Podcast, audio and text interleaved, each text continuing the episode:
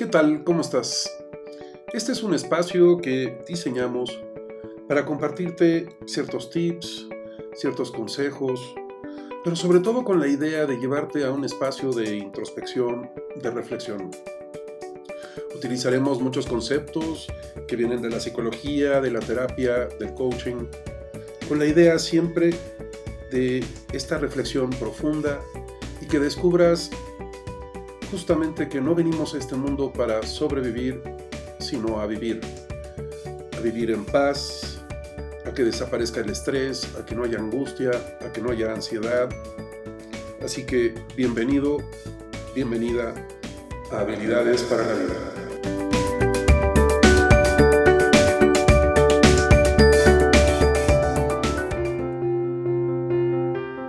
¿Cuál es el momento más importante de tu vida? ¿Te lo has preguntado? Hay quienes me dicen que el momento más importante de su vida ya fue. Cuando nació su hijo, su hija, cuando se titularon, cuando compraron su casa, cuando compraron su coche, cuando se casaron. Y hay quienes me dicen que el momento más importante de su vida no ha llegado. Que va a ser cuando haga, cuando logre, cuando tenga. Y se nos olvida vivir el momento más importante y es este. ¿Y por qué? ¿Por qué es el que estás viviendo? Este es el mejor, el único. Este preciso instante en el que tomas decisiones, acciones, elecciones que pueden modificar el resto de tus días. Así que hay que aprender a medir las consecuencias de lo que dices y de lo que haces. Vivimos tan agobiados con nuestras tareas, nuestras obligaciones y con el deber ser que vivimos preocupados pensando en nuestros problemas, en nuestras deudas, en nuestros pendientes. Y estamos tan imbuidos, tan metidos en eso, que se nos olvida estar presentes, estar aquí. Y con un chasquido de dedos, esto es pasado. El presente es efímero sin embargo, no estamos conectados con el momento presente, con este momento que es el momento más importante de tu vida. Ahora, no puedes modificar las decisiones que tomaste hace 5 minutos, hace 10 minutos, hace 5 segundos. Pero lo que sí puedes modificar son todas las decisiones que vayas a tomar a partir de este momento, siempre y cuando estés consciente de ello. Ahora, eso no va a borrar o invalidar lo anterior. Todos somos arquitectos de nuestro propio destino y no podemos hacer nada para cambiar nuestras acciones y decisiones del ayer. Sin embargo, esto lleva a las personas a remontarse todo el tiempo al pasado y pensar que tiempos anteriores fueron mejores.